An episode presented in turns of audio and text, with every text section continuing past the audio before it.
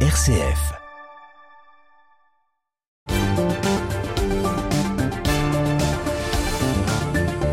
Et nous retrouvons Raphaël Delacroix pour sa carte blanche. Bonsoir Raphaël. Bonsoir Thomas.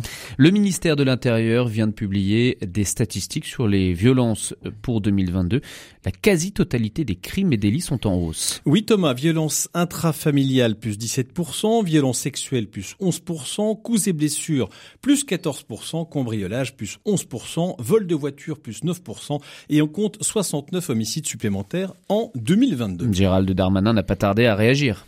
Oui, hein, il n'avait pas attendu euh, ces chiffres. En octobre 2022, il avait annoncé la création d'une division d'enquêteurs spécialisés. Cette fois, il va plus loin. 4000 référents dont les gendarmeries et commissariats de France vont être formés pour prendre les plaintes et enquêter sur les violences. Hein. Vous êtes sûr de ces annonces, Raphaël? Alors attendez, je vérifie. La division des enquêteurs, 15 gendarmes et policiers. Oui, c'est ça. 4000 personnes formées pour traiter les violences. Ah mais non, pardon. Je me suis trompé. C'est pour les animaux. Ah la boulette.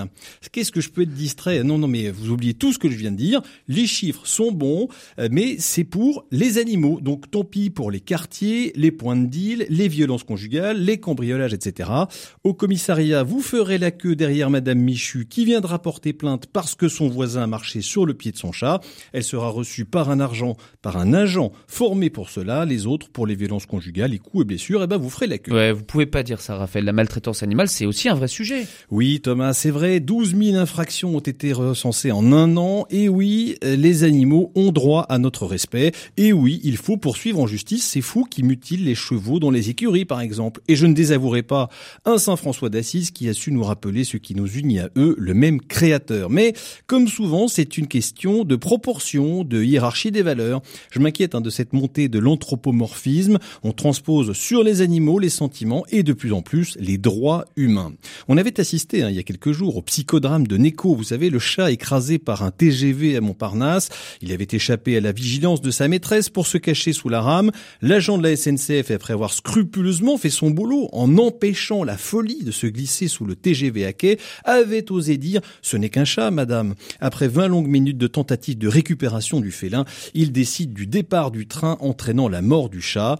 Darmanin avait exprimé alors être choqué par l'événement. Eh bien, c'est rassurant hein, de voir la réaction du premier flic de France s'émouvoir pour un chat. Et puis, ce qui est bien, hein, c'est qu'on nous explique qu'on n'a pas assez de profs à mettre devant les élèves, de soignants pour éviter que l'on meure dans les couloirs d'hôpitaux, de policiers pour protéger les Français, de magistrats pour rendre la justice, mais, mais, on a 4000 référents pour les animaux dans les commissariats. Et puis ça tombe bien, Bruno Le Maire nous explique qu'on est à l'euro près, qu'il faut travailler deux ans de plus pour assurer l'équilibre des retraites. Le moment me paraît parfaitement choisi.